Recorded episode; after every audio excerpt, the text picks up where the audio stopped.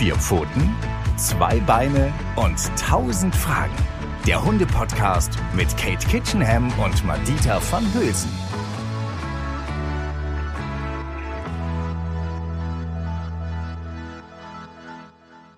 Hallo und herzlich willkommen zu einer neuen Folge von Vier Pfoten, zwei Beine und 1000 Fragen. Heute habe ich wieder eine tolle Autorin-Kollegin aus dem Crossmann Verlag zu Gast. Und zwar, kleiner Trommelwirbel, Ursula Lockenhöff. Hallo Ursula. Hallo, hallo Kate. Ihr kennt Ursula schon, denn in Folge 17 hat sie mir schon einmal mindestens 1000 Fragen beantwortet. Und damals haben wir uns ähm, zum Thema Mehrhundehaltung äh, unterhalten und was man dabei alles so beachten sollte. Deshalb kennt bestimmt der eine oder die andere sie schon. Trotzdem möchte ich sie jetzt gerne noch einmal vorstellen und du unterbrichst dich, wenn ich irgendwas vergesse, irgendwas Wichtiges, ne, liebe Ursula? Auf jeden Fall. Also, du betreibst seit sehr vielen Jahren eine Hundepension ähm, die sich dadurch auszeichnet, dass deine Hunde, also deine privaten Hunde, aber eben halt auch die Gasthunde mit dir im wohnlichen Umfeld leben und auch spazieren gehen in einer relativ großen Gruppe. Und das sieht alles wunderbar harmonisch aus, total fröhlich und es geht trotzdem sehr gesittet zu. In den meisten Fällen, genau. In den meisten Fällen, ja, okay, natürlich. Ne? Wir haben ja keine Roboter, sondern wir haben ja Hunde und wir genau. sind selber auch keine Roboter. Aber das grundsätzliche Auftreten ist sehr gesittet, so wie man sich das sehr häufig von Einzelhundehaltern wünschen würde. Ähm, genau, und deshalb finde ich, ist es gar kein Wunder, dass äh, das Fernsehen auf dich aufmerksam geworden ist. Du warst schon sehr häufig im Fernsehen zu sehen. Und ähm, außerdem gibst du wahnsinnig viele Fortbildungen und Seminare in ganz Deutschland. Jetzt bist du auch gerade in Bayern, habe ich dich erwischt und du hast hier genau. Zeit für mich genommen. Da freue ich mich sehr drüber. Ähm, und dann hast du auch noch drei Bücher geschrieben. Ähm, und da ist ein ganz neues dabei, das ich super spannend finde, ähm, das jetzt auf dem Markt ist. Und das heißt Raumdenken in der Hundeerziehung, Erziehungshilfe mhm. über Raumvorgaben. Und ich habe mir gedacht, da wird so manche, mancher denken, was ist das? Was meint sie damit? Und genau deswegen habe ich gedacht, machen wir jetzt so ein Thema, nochmal ein extra Termin und sprechen darüber, was genau du damit meinst was, was sollen wir uns darunter vorstellen? Raumvorgaben als Erziehungshilfe, Raumdenken im Umgang mit Hunden. Ähm, und wie so oft im Leben war das, glaube ich, bei dir auch so, dass durch das Leben man auf neue Ideen, Konzepte gebracht wurde, die man dann so im Kopf entwickelt hat, immer weiterentwickelt hat, angefangen hat, sie anzuwenden und daraus ist dieses neue Buch entstanden, so wie ich das verstanden habe in deiner Einleitung deines Buches. Und eine große Inspirationsquelle für dich war Herr Rossi. Ja, also es ist halt so, dass ähm, du, wenn du mit den Hunden zusammenlebst, äh, ich komme aus der Praxis, ja, und wenn du das halt in Worte fassen sollst oder zusammenfassen sollst, das Wissen, oder die Erfahrung, die du mit den Hunden machst, mit den unterschiedlichsten Hunden. Ich arbeite mit Hunden, ähm, die jetzt normale, kleine bis große Erziehungsdefizite haben, genauso wie mit den Hunden aus dem Tierschutz, die jetzt wenig auf den Mensch geprägt wurden, ähm, auch die Umweltreize gar nicht so kennen. Ich gehe mit denen ja raus durch die Stadt in die Natur. Ich arbeite ohne festes Gelände ähm, mein Alltag ist dein Alltag. Es sieht also genauso aus, als würdest du dich mit deinem Hund rausbewegen, nur dass ich eben mit mehr Hunden rausgehe. Mhm, Aber das mhm. ist ja auch gar nicht mehr so unalltäglich, denn die Mehrhundehaltung, da haben wir in unserem letzten Podcast drüber gesprochen, nimmt ja auch zu. Ähm, ja, und all diese Erfahrungen, die ich da mache, die gebe ich halt in den Büchern weiter. Und ähm, da ich mich halt in der Praxis bewege, muss ich dafür Worte finden. Und ähm, das Raumdenken gibt das eigentlich gut in Wort wieder und erklärt dem Hundehalter auch, ähm, wie er über Raum arbeiten kann. Ja, und der Herr Rossi, du hattest ihn gerade schon angesprochen, äh, der hat uns beide ja verbunden, den ja. hast du ja entdeckt. Äh, dort naja, Moment mal, so war es nicht. Du hast ihn entdeckt, oder? Aber da habe ich ihn tatsächlich selbst entdeckt und habe ihn dich darauf aufmerksam gemacht. Du hast ihn entdeckt. Und du hast gesagt, da ja. sitzt ein Hund oder ein Windhund und du kennst dich doch mit den Windis aus und der heult die ganze Zeit und schau ihn dir mal an. Und dann habe ich gesagt, hm, nee, ich weiß nicht. Und dann sind wir zusammen lang und tatsächlich saß dort dieser ähm, Herr Rossi und ähm, ich habe dann mich schlau gemacht und habe dann erfahren, dass er eben äh, von einer wildlebenden Mutter damals in Spanien äh, geboren wurde äh, die Welpen haben auf der Straße gelebt, wurden dann mit vier Monaten erst aufgefangen oder aufgegriffen, kamen in das spanische Tierheim. Dort hat er ein Jahr gelebt und die spanischen Tierheime sind halt oft so 100 Menschen, äh, 100 Hunde, ein Mensch. Also kurz zusammenfassend, dieser Hund hat wenig Mensch erlebt in seiner Prägephase, ähm, mhm. wenig Stadt und saß jetzt hier, viel Hund und saß jetzt hier im mhm. Einzelzwinger im deutschen Tierheim und ähm, machte sich bemerkbar durch Heulen. Und so hast du ihn gesehen. Ne? Auch das ist ein Thema vom Raumdenken. Use your voice. Hunde, Hunde wissen, wie es geht. Ähm, und er hat eben auf sich aufmerksam gemacht und ähm, so konnte ich ihn äh, eben aus dem deutschen Tierheim herausholen. Hat ein bisschen gedauert, aber das ist ein anderes Thema, denke ich. Vielleicht können wir darüber mal einen extra Podcast machen. Und er hat mir ja. einfach noch mal viel gezeigt. Ähm, also dieser dieser Hund, der eben Menschen nicht kannte, da musste man eben Wege finden, Gemeinsamkeiten suchen, sich auf gemeinsam, auf die Suche nach Gemeinsamkeiten machen, auch Vertrauen herstellen, ja, den Hund wahrnehmen als Persönlichkeit, was bewegt den überhaupt, ja, und eben auch selber eigene Verhaltensmuster hinterfragen. Ich kannte das bis dahin nur, dass man Hunde ganz viel konfrontieren muss mit Dingen, die sie nicht kennen. Ja, und er mhm. hat halt mhm. mir ganz deutlich zu verstehen gegeben, bis hierhin und nicht weiter, sonst verweigere ich mich. Genauso mit, ähm, mit Lob. Es gilt ja auch immer die Balance zwischen ähm, Lob und Überfrachten zu finden. Ja, also auch beim Lob ähm, kann nicht zu viel sein, genauso wie in der Korrektur. Ja, äh, und er ist zum Beispiel ein Hund oder war ein Hund, der ist ja leider verstorben, äh, den du nicht über Streicheln loben konntest. Also das war, hat er deutlich signalisiert, das ist zu viel Nähe. Ne? Er war gerne in meiner Nähe, aber bitte nicht anfassen. Ne?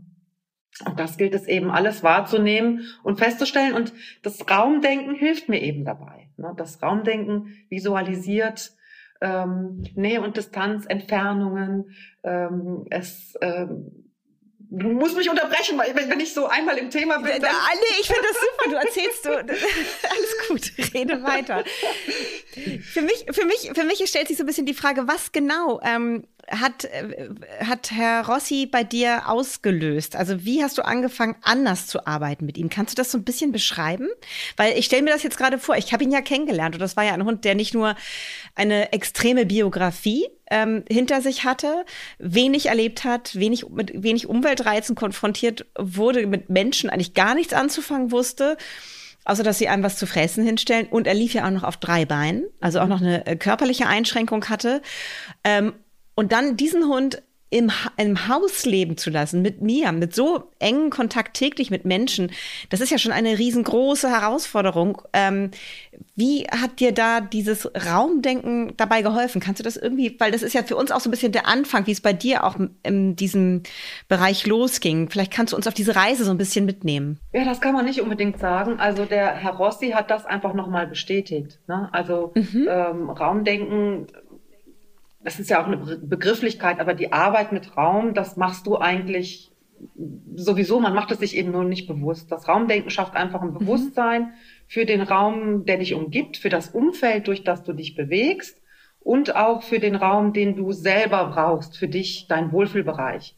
Und das hat mhm. eben bei dem Herrn Rossi einen ganz großen, äh, ganz, eine ganz große Rolle gespielt, ja.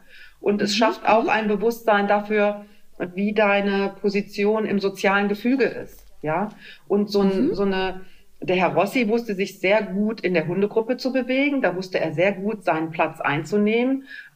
Jetzt musste ich schauen, dass ich da auch irgendwo mit eine Rolle spiele in seinem Leben. Ne? Und ähm, mhm. so baust du ihn dann eben in den Alltag ein. Du schaffst ihm regelmäßige Abläufe, Strukturen, äh, bietest Raum und Zeit für Ruhe, äh, bietest Raum und Zeit für Essen und diese gleichmäßigen Abläufe, über die schaffst du dann Gemeinsamkeiten. Ne? Und dass er eben, mhm. du, du schaffst also praktisch einen Rahmen, ja, innerhalb äh, dessen er sich selber einbringen kann. Und mhm. er hat das Ganze nochmal so unterstrichen, weil er so ein Extrem ist. Ähm, ich sage immer, mhm. über die Extreme lernen wir, über die extremen Hunde, über die extremen Charaktere. Ne? Und das, was mhm, wir, mhm, was, mhm. was sie uns mit auf den Weg geben, wenn wir dann auch mal den Labrador genauer anschauen, der uns ja eigentlich ganz zugetan ist und sehr kooperiert, da gehen wir doch das ein oder andere Mal über ihn hinweg vielleicht, ja, dass man eben auch den Schäferhund sich mal ein bisschen genauer anschaut und ähm, was hat er denn wirklich für Interessen, dass man sich einfach für den Hund interessiert noch mal mehr. Das ist mhm. immer so mein Anliegen. Jeder ähm, Hund ist halt eine Persönlichkeit, ja. Mhm, mhm. Das ist etwas, was ich auch total teile. Also die schwierigen Hunde, die uns herausgefordert haben, genau. sind die Hunde, von denen ich immer alle, am allermeisten gelernt habe. Ähm, für mich ist jetzt gerade, du hast gerade noch mal so dieses ähm, hervorgehoben, was ich oder was wir alle, die uns sich mit Tierschutzhunden auch beschäftigen, ja wahnsinnig, was wahnsinnig wichtig ist, um diesen Tieren auch erstmal nahe zu kommen, diesen Hunden, diesen stark verunsicherten Hunden, ist ähm, die Regelmäßigkeit, die Routinen die klare Struktur. Das heißt, für dich ist Raum nicht nur etwas Dimensionales, sondern tatsächlich auch ein zeitlicher Raum, der vorgibt, zum Beispiel in dem Fall, dass ich planbar bin, dass genau. ich mich für den Hund vorhersagbar verhalte und dadurch ihm den Stress nehmen. Genau, genau. Und ein wichtiges Mittel dafür äh, ist halt die Leine. Ja, also die Leine äh, bietet mir die Möglichkeit, mit dem Hund in Kontakt zu treten und auch in Kontakt mit ihm zu bleiben. Jetzt machen wir es mhm. mal weiter an dem Extrem Herrn Rossi fest. Ja, ein Herr Rossi mhm. hätte jetzt erstmal gesagt, ähm, du willst was von mir, du willst, dass ich mich an deine Regeln, an deine Abläufe halten, dann meide ich dich, dann flüchte ich. Ja, und mhm. mit jemand, der den Raum verlässt, wir kennen es vielleicht von den Kindern, also ne, wenn ich mhm. mit meinem Kind diskutiere und es schlägt die Tür zu und ist weg, dann kann ich nichts mehr mhm. mit ihm ausdiskutieren. Dann hat es sich aus dem Konflikt entzogen, ja. Und ähm, mhm. ich muss eben schauen, dass ich den Raum halte, dass ich also einen gewissen Rahmen zur Verfügung stelle, ohne den Hund ähm, dominieren zu wollen oder überfrachten zu wollen. Mhm. Da muss ich eben auch immer wieder selber ein bisschen an mir arbeiten. Wie gesagt, eigene Verhaltensmuster hinterfragen. Und hier lernt man sich kennen. Ja, hier lernt man sich mhm. äh, schätzen was kann ich von dem anderen erwarten oder was äh, überfordert ihn? Was kann mein Hund oder was will er einfach nicht? Mhm. Hier gilt es dann auch wieder zu schauen, wo manipuliert mein Hund mich? Ne, da kann man sich dann vielleicht mhm. auch wieder Hilfe von außen holen, ne, die, die dann mhm. einem so ein bisschen, bisschen auf die Finger schauen und ähm, sagen, äh, ja, da hat dein Hund dich aber ganz gut im Griff, ja. da kannst du ruhig ein bisschen mehr von ihm erwarten. Ne? Also am Anfang ist es für dich, bei, jetzt um bei Rossi zu bleiben, ein Raum gewesen, den du definiert hast, auch mit Hilfe der Leine, genau. damit ihr im Kontakt bleibt und im Austausch bleibt. Genau. Ähm, das ist ja auch ein ganz klassisches Mittel, um eben halt manche Hunde, die sich sonst, wie du es beschrieben hast, eben aus der Kommunikation zurückziehen würden und dadurch auch die ähm, Bereitschaft gar nicht erst haben, muss man am Anfang so ein ganz kleines bisschen dazu in Anführungsstrichen zwingen, im Kontakt zu bleiben, ja. um überhaupt sich lesen und verstehen lernen zu können. Das ist ja einfach die Voraussetzung, dass wir in diesem Kontakt bleiben. Und das ist diese Hausleine, das kennt man ja irgendwie vom Training mit Welpen, mit Junghunden oder so, dass man so eine Leine als Kontaktmittel hat, um ihn bei der Stange zu halten, dabei zu halten und damit er lernen kann, deine, dein Verhalten, deine, deine Körpersprache, aber auch deine stimmliche Ausdrucksweise zu verstehen. Genau. Es geht ja darum, dem Hund die eigenen Werte zu vermitteln. Also wir haben ja einen Erziehungsauftrag, ja. Ähm, ich spreche von Leitmensch, das ist eine Begrifflichkeit, wird leider schon mal gerne mhm. missverstanden mit äh, mhm. Alpha-Mensch, Rudelführer. Darum geht's mir gar nicht, ja, sondern wir haben einen mhm. Erziehungsauftrag. Äh, wir sind ähm, als Hunde, äh, wir sind als ähm, Hundehalter äh, Vertrauenslehrer, Orientierungspunkt. Letztendlich sind wir Hundeeltern, ja, und wir haben einen Erziehungsauftrag und ähm, wir sind in der Verantwortung, dem Hund zu erklären, was richtig und was falsch ist. Ne? Das finde ich nur fair, ne? weil wir wollen, dass der Hund mit uns zusammenlebt dass wenn ich zum Beispiel in ein Seminar gehe, ja, ich nehme ja, ich war ja nicht ohne meine Hunde, ne? Die kommen immer alle mit und das ist auch egal, ob das jetzt ein scheuer Herr Rossi ist, der war auch schon zu seinen Lebzeiten mit, oder eben ein Junghund Hilde, der gerade mal drei mhm. Monate alt ist, ja. Diese Hunde, die leite ich eben entsprechend an. Ich mache Raumvorgaben. Ich sage so, äh, die Mama hält jetzt hier ein Referat, ja, und ihr bleibt bitte jetzt, eure Aufgabe ist es, ähm, Ruhe zu halten. Und wenn Pause ist, dann gehen wir gemeinsam raus und dann ähm, können wir ein bisschen zusammenspielen. Ne? Und mhm. ich kann nicht von meinem Hund erwarten, äh, dass er sich eben an meine Regeln hält, an meine Werte hält, wenn ich sie ihm nicht vermittle. Und dabei helfen mir eben Raumvorgaben, um das nochmal so zusammenfassend zu, zu formulieren. Ich finde es ganz spannend, was du gerade gesagt hast, weil das ist ja etwas, was, äh, was wichtiger Bestandteil ähm, aller deiner Bücher ist dieses Leitmenschsein, ähm, Verantwortung, Erziehungsverantwortung übernehmen wollen. Ähm, Meinst du, das ist ein Problem, das viele Hundehalter und Hundehalterinnen heutzutage haben? Also, dass sie damit Schwierigkeiten haben, diese Rolle anzunehmen? Und woran meinst du, also wenn du das glaubst, woran meinst du, könnte das liegen? Ja, ich glaube gar nicht, dass das bewusst gemacht wird. Ne? Also, dass, dass, dass, äh, dass, äh, dass jemand bewusst sagt, ähm, ich will keine Verantwortung übernehmen. Weil jeder, der einen Hund aufnimmt, sagt mhm. natürlich erstmal, er übernimmt Verantwortung. Aber es hapert dann letztendlich an der Konsequenz. Ne? Ähm, das ist leider etwas, was ich sehr oft sehe. Ähm, wenn ich einen Hund aufnehme, dann schaffe ich mir ein neues Familienmitglied an. Wir leben mit den Hunden bei uns so, dass sie eben in unserem Familienverbund leben. Also, wenn ich einen Hund zu mir nehme, haben wir ein neues Familienmitglied. Ähm, und da, was da dran hängt, da machen sich eben doch viele nicht bis ans Ende Gedanken drüber. Ne? Das, das mhm. sehe ich leider häufig. Und es hängt eben daran, dass man mit dem Hund in Beziehung tritt. Und so eine Beziehung, die ist anstrengend. Die hat Höhen und Tiefen. Und da geht es eben auch durch Konflikte. Und die sollte man nicht meiden, die Konflikte. Und die sollte man auch nicht schönreden, meine Meinung. Äh, und die sollte man äh, auch nicht keksen und nicht ähm, Weiß ich jetzt nicht. Ne? Äh, natürlich kann ich mal einen Keks geben zu einer Picknickzeit und auch wenn mal was gut gemacht worden ist. Ne? Das will ich jetzt gar nicht sagen. Ne? Aber es geht vor allen Dingen darum, den Hund zu erziehen und seine Werte zu vermitteln ne? und eben auch seinen Alltag zu vermitteln und den Hund da einzubauen. Und wenn ich jetzt zum mhm. Beispiel einen, einen, ähm, einen Herdenschutzhund aufnehme, dann sollte ich ihm auch erklären, was ich von ihm erwarte, nämlich nicht, dass er mein Grundstück hütet, ja, sondern dass wir hier in der Reihenhaussiedlung nach Möglichkeit die Füße stillhalten. Aber eigentlich sollte ich mir schon im Vorfeld überlegen, ist der Herdenschutzhund überhaupt da der richtige? Genau. Ja?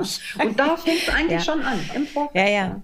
Im Vorfeld fängt es eigentlich an. Ja. Was ich noch genauer meinte, ist so dieses, also die, die, du hast ja gesagt, dass das häufig falsch verstanden wird, wenn man solche Begriffe benutzt wie äh, Leitmensch, Führungsperson.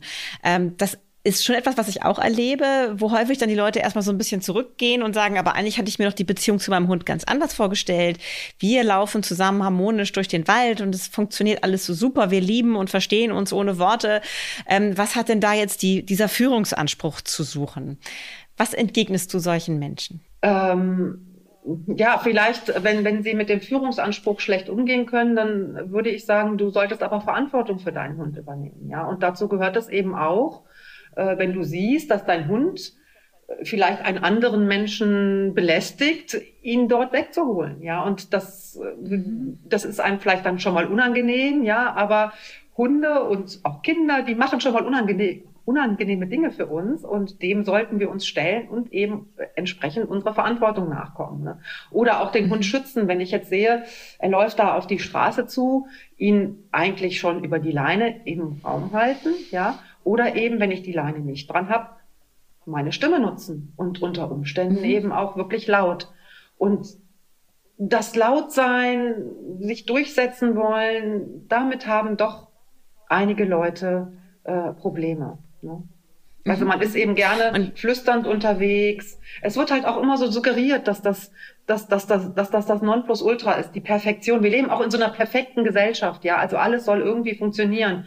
Und ähm, der Hund ist aber kein Befehlsempfänger. Er ist eine Persönlichkeit, um da nochmal auf unseren äh, Anfang zurückzuknüpfen. Der hat auch seine eigenen Vorstellungen. Und da gilt es auch, Konflikte auszutragen und sich vielleicht auch schon mal zu reiben. Und natürlich dann auch ähm, durchzusetzen, wenn wir sehen, das ist wichtig, das schützt unseren Hund auch. Ja? Ganz, ganz wichtig, diese Verantwortung zu übernehmen, sehe ich ganz genauso wie du. Äh, du hast am Anfang so schön gesagt, ähm, diese Hunde sind ja auch alle so unterschiedlich, bringen so viele verschiedene ähm, größere oder kleinere Erziehungsdefizite neben ihrer schillernden Persönlichkeit mit. Ähm, und ein Zitat aus deinem ähm, Buch hat mir ganz besonders gut gefallen. Ich zitiere das mal. Grenzen schaffen Räume für Schutz und Geborgenheit und öffnen Türen für Individualität und Freiheit. Genau. Das spricht mich total an, weil es ist exakt das, was mir auch in der Hundehaltung so wichtig ist. Ich bin nämlich ein wahnsinnig bequemer Mensch und möchte mich gerne entspannen, also in meiner Freizeit mit Hund und nicht gestresst sein. Und deswegen ist für mich die Voraussetzung dafür, mit einem Hund mich entspannt durch die Natur bewegen zu können, tatsächlich, dass ich ihn als Individuum erkenne, richtig einschätze, meine Erziehung an seine Persönlichkeit anpasse, aber vor allen Dingen ihm ganz klar Grenzen formuliere. Mhm. Und bei dir ähm, geht dieses Grenzen ähm, das ist eben halt das Raumkonzept, die geben Schutz und Geborgenheit, schreibst du. Ähm, warum sind diese Raumvorgaben so wichtig? Beschreib das mal. Wie muss ich mir das jetzt vorstellen? Als jemand, der damit noch nie Kontakt hatte mit diesem Raumdenken. Sie geben nicht nur Raum für Schutz und Geborgenheit, sondern auch für Gemeinsamkeit. Ne? Ähm, mhm. Also für gemeinsame Aktionen. Das heißt, ähm, ich biete dem Hund halt erstmal äh, erstmal Spaß an der Gemeinsamkeit an. Ja, also wir machen etwas zusammen. Das fängt eigentlich schon damit an, dass wir die Leine vom Haken nehmen. Ne? Und da sagt der Hund, oh toll, wir gehen zusammen raus. Die Leine ist ein ganz, ganz wichtiges Hilfsmittel, um den Hund im Raum zu halten. Haben wir eben schon gesagt. In Kontakt treten, in Kontakt bleiben. Das heißt, ähm, ich denke gar nicht so viel an den Freilauf, sondern ich denke erstmal an die gemeinsame Aktion. Ne? Also ähm, und damit starte ich selber. Also es ist auch immer ganz wichtig, was man selber für Bilder im Kopf hat. Ja, ähm, mhm. ich empfehle immer wieder, arbeite mit Bildern im Kopf. Und ähm, du kannst nicht rausgehen und direkt das Bild im Kopf haben. Ich habe den ganzen Tag gearbeitet, jetzt haben wir Freizeit und jetzt gehen wir raus und mein Hund geht wie eine Marionette neben mir und funktioniert. Und diesen Schalter haben Hunde nicht, ja. Also äh, fange ich äh, ganz vorne an mit meinem, sagen wir mal, Welpen, Junghund und bringe dem erstmal bei, was ich von ihm erwarte. Und das ist, dass ich ähm, rausgehe und ihm erstmal eine gemeinsame Aktion anbiete. Und das ist der Gang an der Leine.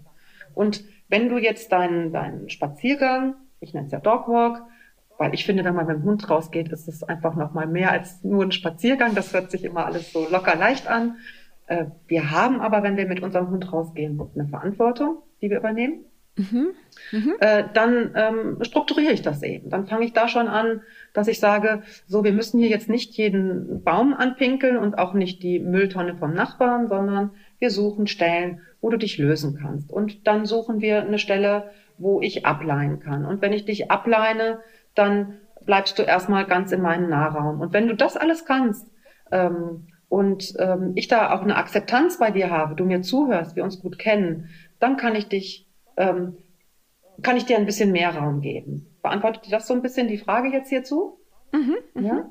Also du, ähm, der, der, der Handlungsfreiraum des Hundes wächst mit den, mit der, in dem Maße, mit dem er sich an deine Vorgaben ähm, hält und genau. die auch akzeptieren gelernt hat. Genau, genau. Es wächst das gegenseitige Vertrauen, ja, und die Erwartungssicherheit mhm. auch. Und je besser der Hund die Grenzsetzung akzeptiert, meine Raumvorgaben akzeptiert, desto mehr Freiheit hat, kann er bekommen. Und mhm. das kann auch mhm. variieren. Das ist halt auch das Schöne, ja. Also es ist ganz variabel auf den Hund äh, angepasst. Ne? Das heißt, mhm. wenn ich jetzt durch den Wald gehe, alles super, der Labrador kann überall laufen. Jetzt komme ich aber an den Wasserfall. Ja, Wasser, Labrador.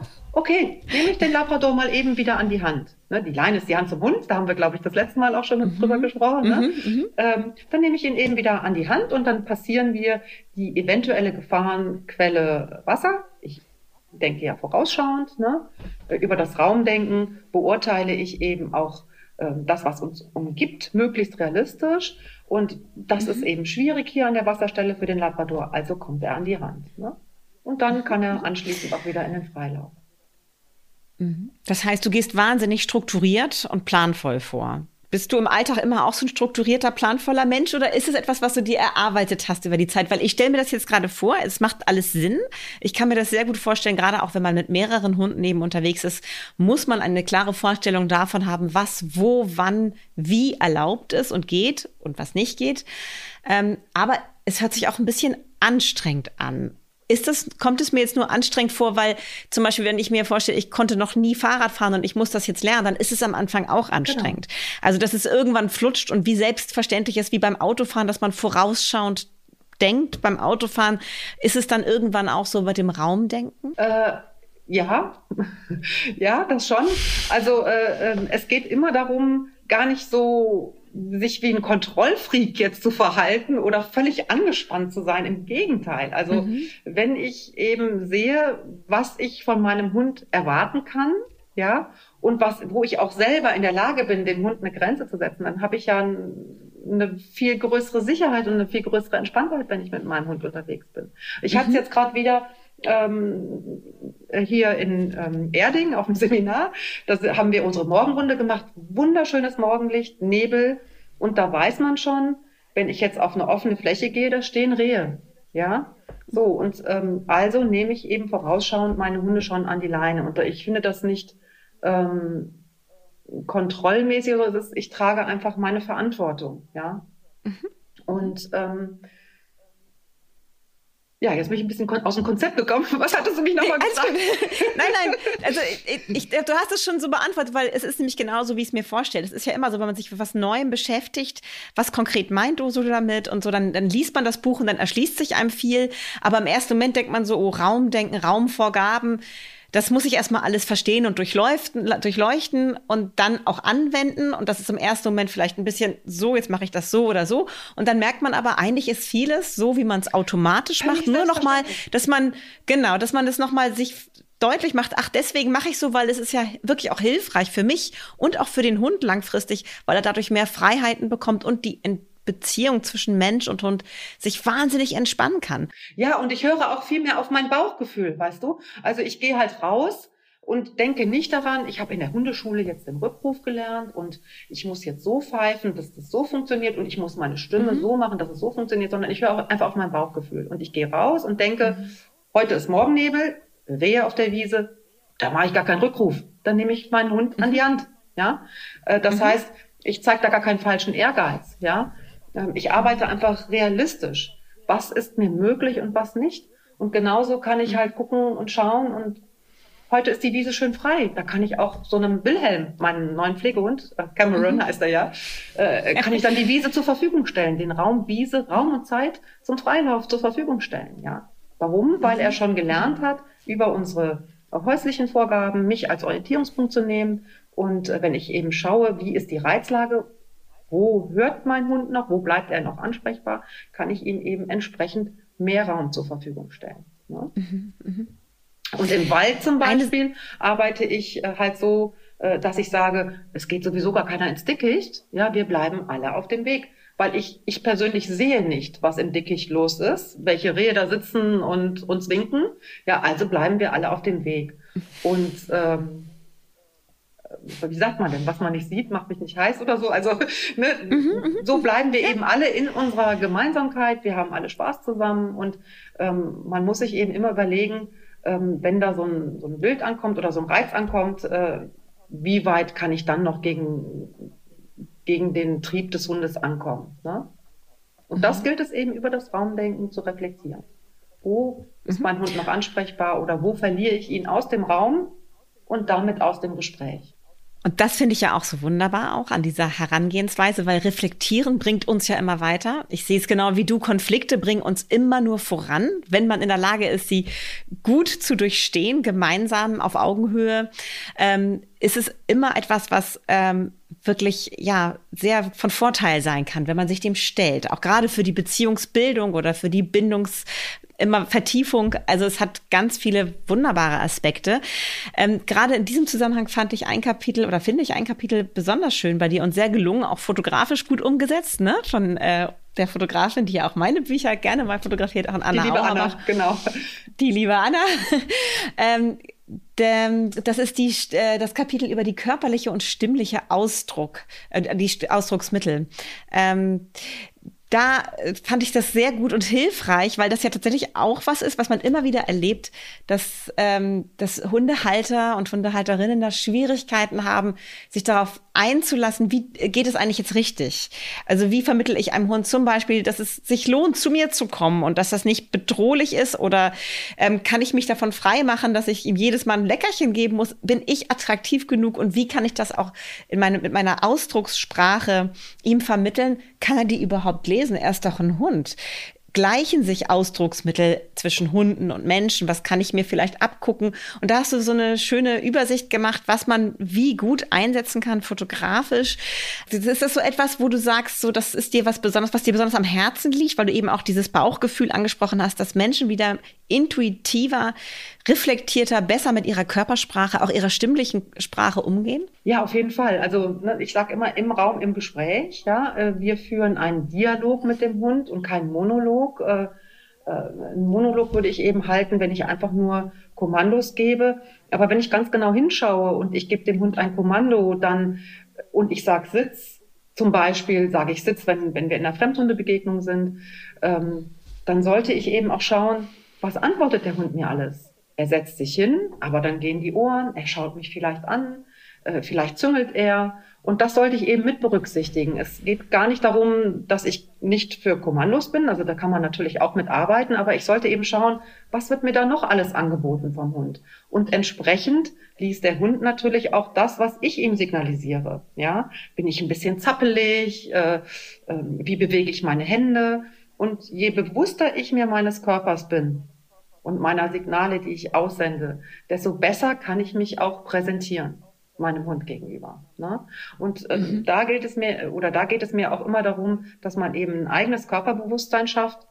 Um Gottes Willen. Man soll jetzt kein, äh, keine Ballerina und auch kein, äh, äh, ne, also schon alles irgendwie ganz normal im Rahmen. Man muss auch kein Spitzensportler sein. Und auch hier geht es mir immer nicht um Perfektion, sondern es geht darum, sich zu verbessern, sich besser auszudrücken Körpersprache ist grundsätzlich international. Also mhm. wenn du jetzt ähm, einem Chinesen gegenüber trittst und du möchtest gerne einen Kaffee haben, dann wirst du ihm das sicherlich, obwohl du kein Chinesisch kannst, äh, über Körpersprache signalisieren können. Und genauso mhm. versteht der Hund auch unsere Sprache. Und die Hunde, die jetzt ähm, normal vom Züchter kommen, also jetzt eben nicht wie Herr Rossi ähm, ohne menschliche Prägung aufgewachsen sind, die wachsen ja mit unserer Stimme, mit all den Emotionen, die wir haben, wachsen die auf. Und die können uns so gut lesen. Denen machen wir nichts mhm. vor. Ne? Nee. Genau. Also hier Authentizität ist immer wahnsinnig wichtig, auch in diesem genau. Zusammenhang, was du schon sagtest. Wir sind, natürlich haben wir alle universelle Körpersprache, die wir auch verstehen beim Gegenüber. Trotzdem sind wir alle Menschen mit Schwächen und Stärken und genau. auch äh, unseren Besonderheiten. Aber dieses Reflektieren, dieses, wie wirklich eigentlich gerade, wie stehe ich? Habe ich hier hängende Schulter oder habe ich, stehe ich aufgerecht? Das reflektiert der Hund auch, also sind der wahr. Beuge ich mich über das, meinen Hund? Bin ich zu viel Masse? Mhm. Ne? Oder äh, muss ich ein bisschen mehr sein? Ja, muss ich da ein bisschen mehr mhm. äh, äh, Präsenz mit einbringen. Ne? Muss ich mhm. nochmal durchsetzungsstärker genau. sein oder muss ich wieder ein bisschen mhm. mich zurücknehmen, meinen ganzen Körper so ein bisschen aus dem, aus dem mehr in die Distanz bringen, ja. Ähm, und ähm, das gilt es eben im Miteinander zu erfahren, ja, im Austausch mit dem mhm. Hund. Und ähm, mhm. ich kann meine Hände einsetzen, ich kann meine Beine einsetzen. Ich um Gottes Willen, ich soll nicht den Hund treten, bitte, ja? Also, aber ich kann mein Bein so das Hat, glaub, hoffentlich jetzt keiner gedacht gerade. Nein, ne, aber nee. es wird einem so oft nee. äh, unterstellt, ja? Also, das mhm. ist eben, mhm. äh, wenn man sich wirklich damit auseinandersetzt, wie ich mit dem Hund kommunizieren kann und was ich eben zusätzlich alles noch für Möglichkeiten habe, außer meine Stimme, ja? Und es geht mir auch gar nicht darum, ähm, jetzt nur nonverbal mit dem Hund zu sprechen. Das finde ich auch verkehrt. Also wir sollten es wirklich, wir sollten für alles eine Balance finden. Wir sollten für alles ein Gleichgewicht finden. Wenn ich mich mit dir unterhalte, ja, also ihr könnt es jetzt nicht sehen, aber ich rede hier mit Händen und Füßen und die Kate antwortet mir genauso. Also Stimme und Gestik gehören zu uns dazu und das weiß der Hund und ähm, entsprechend äh, können wir auch mit ihm kommunizieren. Und ich bin sogar mhm. so, dass ich ähm, auch gerne meine Hunde zutexte. Das muss ich zugeben. Ich erzähle Ihnen das einfach. finde ich ganz wunderbar, dass du das sagst. Also, wenn es die, wenn es die Gelegenheit ergibt, es ist ja immer die Situation, durch die ich mich bewege. Und wenn es, wenn es die Gelegenheit ergibt, dann erzähle ich auch gern mal eine Geschichte. Ja, oder mhm. formuliere eben einen längeren Satz. Wenn es natürlich, mhm. ähm, wenn da natürlich ein anderer Hund kommt, wo meine nicht hinrennen sollen, ja, weil das finde ich unhöflich. Wir fragen immer erst, ist Kontakt erlaubt? Ähm, und meine Hunde sollen jetzt nicht auf den anderen Hund zu stürmen, dann sage ich natürlich ein Stopp. ja, dann, dann texte ich nicht lang, ja. Also immer so, wie es die Situation erfordert. Authentisch halt, genau. Das hattest du gerade eben auch erwähnt, genau. Mhm. Ich bin eine ganz große Freundin davon, mit Hunden viel zu reden. Ich finde, es ist aber auch eine Le äh, Frage von, von Erfahrung mit, mit Wortschatz. Eben halt, um bei den Tierschutzhunden zu bleiben oder bei Welpen, die verstehen noch nicht so viele Wörter. Die orientieren sich stärker auch an Intonation. Aber so ganz langsam kann man ja nach und nach immer mehr Begriffe etablieren. Und ein Hund, der lange mit uns zusammenlebt, der zieht sich viele Informationen auch aus Sätzen heraus. Das wissen wir ja heute, dass Hunde auch ein Arbeitsgedächtnis haben und auch wirklich verstehen verschiedene Worte aneinander gehängt, was sie bedeuten könnten.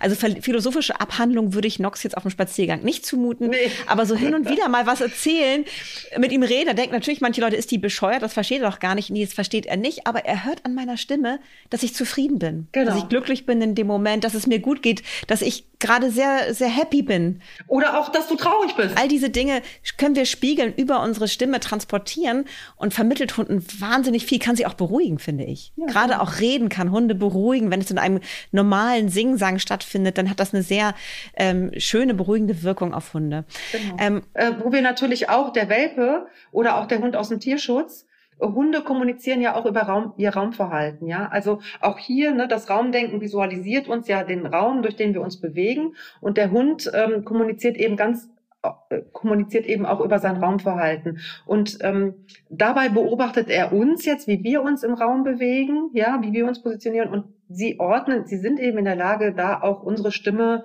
unsere Tonlage, ähm, Vokabeln einzeln zuzuordnen. Ne? Mhm. Auch das können, genau. können Hunde. Ne?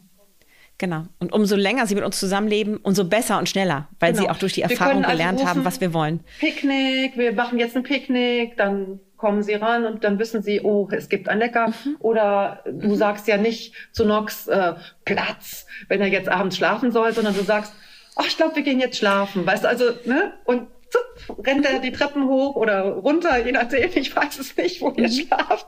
Mhm. Und dann geht er eben in sein Bettchen, ja. Ähm, ja, genau so, so sieht's Und das meine ich, ja. Und das können wir genauso mhm. auch draußen, wenn wir uns durch die Natur bewegen, mit dem Hund mhm. anwenden. Mhm. Ja? Mhm. Und auch das vermittelt uns ja wieder mehr Freiraum, mehr Vertrautheit im Umgang mit dem Hund. Man versteht sich immer besser. Genau. Die Kommunikation wird immer hochwertiger. Okay, liebe Ursula, ich nutze solche Gelegenheiten ja immer ganz gerne, um nochmal persönliche Fragen zu stellen. Ähm, für mich zum Beispiel stellt sich immer wieder die Frage, wenn ich aus dem Urlaub zurückkomme, aus Südfrankreich, da fahren wir immer einmal im Jahr hin mit Nox. Ähm, ist es eigentlich für ihn ein Problem, dass sich die, ich nenne es jetzt mal in, deinem in deinen Begrifflichkeiten, die Raumvorgaben ändern, je nachdem, in welchem Land ich mich aufhalte? Weil wir lieben diese Urlaubsregion in Südfrankreich. Ähm, die wäre, glaube ich, für viele Hundehalter und Hundehalterinnen ein Problem, weil dort eigentlich alle Hunde der Dorfmitbewohner freilaufen. Die kennen gar keine Leine. Und das sind, ähm, das findet Nox natürlich großartig, alles unkastrierte Rüden. Und die Hündinnen sind nicht kastriert, die werden immer alle läufig. Also es gibt immer einige Hündinnen vor Ort, die läufig sind. Das findet Nox natürlich großartig. Da passe ich natürlich auf, liebe Leute. Aber das, was mich, für mich entscheidend ist, ist, Sobald Nox da aus dem Auto springt, ist eigentlich klar, dass er da lebt wie ein französischer Dorfhund. Das heißt, wir gehen morgens zur Bäckerei und holen unsere Baguettes und er läuft frei und trifft auf andere Hunde, die freilaufen. Würde ich dann auf die Leine bestehen, ähm, würde das unweigerlich zu Konflikten führen, weil es gibt da keine anderen Hundehalter, die ihre Hunde zurückpfeifen. Das gibt es da einfach nicht. Das ist da so Usus. Da lässt man die Hunde Kontakt haben. Und von daher passe ich mich dann an, weil ich bin ja Gast und Nox findet das natürlich großartig. Und das Problem, was er hat, ist, wenn wir zurückkommen. Das würde er nämlich genau so gerne hier auch weitermachen. Aber das geht ja dann nicht mehr. Ähm, ist es für Hunde ein Problem, dass sich diese Raumvorgaben zeitlich begrenzt mal kurz ändern, wie bei uns im Urlaub, bringe ich ihn dadurch durcheinander. Also ich habe ihn dann immer nach ein paar Wochen wieder drin, im deutschen Modus, sage ich mal. Aber es dauert immer einen Moment und es ist mit Konflikten auch ein bisschen beladen. Also ich muss dann auch mal wieder strenger sein und die Grenzen wieder enger äh, äh fassen für ihn, damit er versteht und ähm, mich ein bisschen mehr durchsetzen. Dann, dann läuft es wieder. Aber es ist immer ein kleiner Angang. Ist das doof oder ist das aushaltbar für ihn? Ist das zumutbar? Äh, Im Gegenteil, das ist sogar gut zumutbar für ihn, weil du wechselst ja den Raum sozusagen, ja. Also genau ähm, wie, wie wir jetzt eben wissen, wie wir uns im Krankenhaus zu mhm. verhalten mhm. haben, wie wir uns auf dem Schulhof zu verhalten haben, wie wir uns im Klassenzimmer zu verhalten haben, nur um ein paar Beispiele zu sagen. Äh, da gibt es eben für jeden Raum gibt es Regeln. Verhaltensvorgaben. Ne? Und so ist es eben ganz klar, der Nox weiß, Koffer ist gepackt. Wir haben eine Autofahrt gehabt, hier ist Frankreich, das riecht der, das nimmt er auf. Die Hunde können sofort den Raum beurteilen, durch den sie sich bewegen. Und der weiß natürlich sofort, ich bin hier im Urlaub. Und der weiß auch, was er da, äh, dass er da ähm, äh, mehr Freiheiten bekommt, dass er mehr Privilegien hat, dass er äh, da seine äh, französischen Hundekumpel treffen darf. Ne? Mhm. Du legst natürlich da ein Veto ein, wenn da die heiße Hündin ist, ne? Und ihr seid gut mhm. verbunden. Ähm, da wirst du ihn auch ansprechbar haben. Von daher kannst du das eben ihm auch so äh, geben. Ja, also du kannst ja dann Freiheit schenken, wenn mhm. er Grenzen akzeptiert. Und da du das ja hier bei uns im Alltag, in deinem Alltag da, ihr habt da ja auch keine Probleme, also kannst du ihm in Frankreich noch mal mehr Raum zur Verfügung geben, ja? Schwierig wird es natürlich, wenn du einen Hund hast, der noch nicht so weit ist, den du dann an Absolut, der Leine genau. halten musst. Mhm. Dann use your voice, dann bist du halt wieder in der Aufgabe, dich abzugrenzen, auch wenn es Konflikte mit mhm. deinem Umfeld gibt. Das bist du deinem Hund gegenüber schuldig. Ne? Aber so, um jetzt bei deinem Beispiel zu bleiben, ähm, äh, ihr seid hier gut verbunden ohne Leine und da kannst du eben dann in Frankreich auch entsprechend mehr Raum geben. Und wenn du zurückkommst, dann musst du natürlich daran erinnern, hey, hier war das ein bisschen anders. Hier fragen wir erst den anderen Hundehalter, ob du kontakten kannst. Hier kannst du nicht selber entscheiden. Und da musst du da natürlich noch mal ganz kurz dran erinnern, weil es ist erstmal immer schön, also Hunde agieren ich bezogen, ja, und die versuchen natürlich möglichst viel für sich zu ergattern. Und da gilt es eben noch mal eine Grenze zu, zu setzen, auch den Konflikt in Kauf zu nehmen dabei. Ne? Es ist ja ein positiver Konflikt in Anführungsstrichen. Das stimmt und es lohnt sich, weil äh, er liebt die französischen Verhältnisse. Ich glaube, wenn ich ihn fragen würde, würde er sagen, ach, trotzdem machen wir so. Und du hast es ja eigentlich auch schon angesprochen. Es ist ja nicht nur für uns so, dass wir in unterschiedlichen Räumen uns unterschiedlich angepasst verhalten, je nachdem, ob wir im Wartezimmer beim Arzt sitzen oder ähm, Elterngespräch genau. haben mit der Lehrerin unserer Kinder. Jedes Mal passen wir uns unterschiedlichen Räumen und Situationen an. Und das erwarten wir von unseren Hunden ja auch im genau. Alltag. Unsere Hunde sollten sich zumindest anders verhalten, wenn wir mit ihnen durch die Stadt gehen oder wenn wir mit ihnen auf deine Freilaufwiese kommen, wo du vorher einmal trotzdem sicherst und guckst und dann trotzdem. Die Werte müssen genau, wir ihnen natürlich genau. vermitteln. Ja, das gilt es immer zu tun natürlich, weil sonst können wir es nicht erwarten. Ne? Super. Ja, ich äh, bin ganz glücklich und zufrieden. Ich weiß nicht, fehlt dir noch irgendwas? Brennt dir noch was auf der Seele, Ursula, was du noch nicht gesagt hast, was dir nochmal wichtig ist, um dieses Konzept Raumdenken zu verstehen? Ähm, also wir haben eigentlich über alles mal so gesprochen. Ne? Es, natürlich das Buch lesen und nochmal ganz strukturiert. Wir haben ja jetzt einfach nur lose drüber gesprochen und uns drüber ausgetauscht. Ähm, aber sicherlich äh, ist es sehr hilfreich, wenn man das einmal nochmal ganz strukturiert aufarbeitet. Grundsätzlich ist es halt so, dass die Hunde in einem Abhängigkeitsverhältnis mit uns leben und wir ähm, haben halt die Aufgabe, sie entsprechend zu erziehen und anzuleiten. Ähm, und ähm, der Hund kommuniziert mit uns über sein Raumverhalten, natürlich mit unterschiedlich stark ausgeprägten Territorialverhalten nimmt er eben mehr Raum ein, ist er raumfordernder oder eben distanzierter. Er ist sozial eng mit uns verbunden, er erwartet Fürsorge und ähm, Führung und das sollten wir ihm auch geben können. Da sollten wir schon uns nicht scheuen, der Verantwortung scheuen und auch der Mühen. Es ist mit Mühen auch verbunden und auch mit Auf und Abs. Das vielleicht nochmal.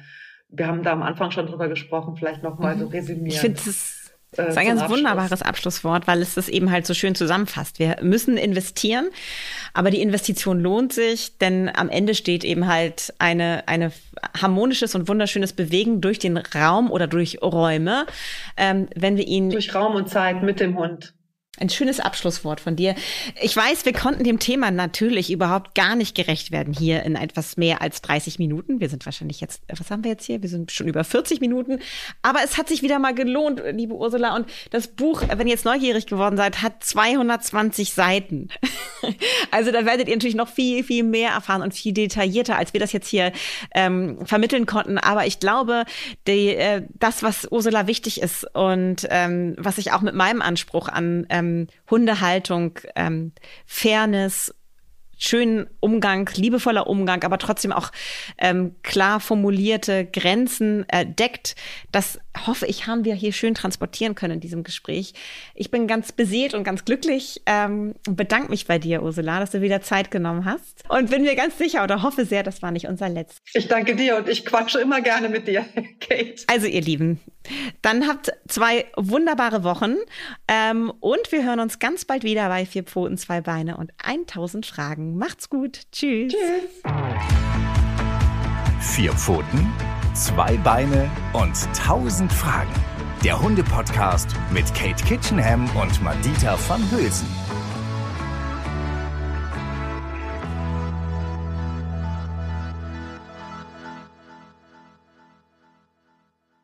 Dieser Podcast ist eine Produktion der Audio Alliance.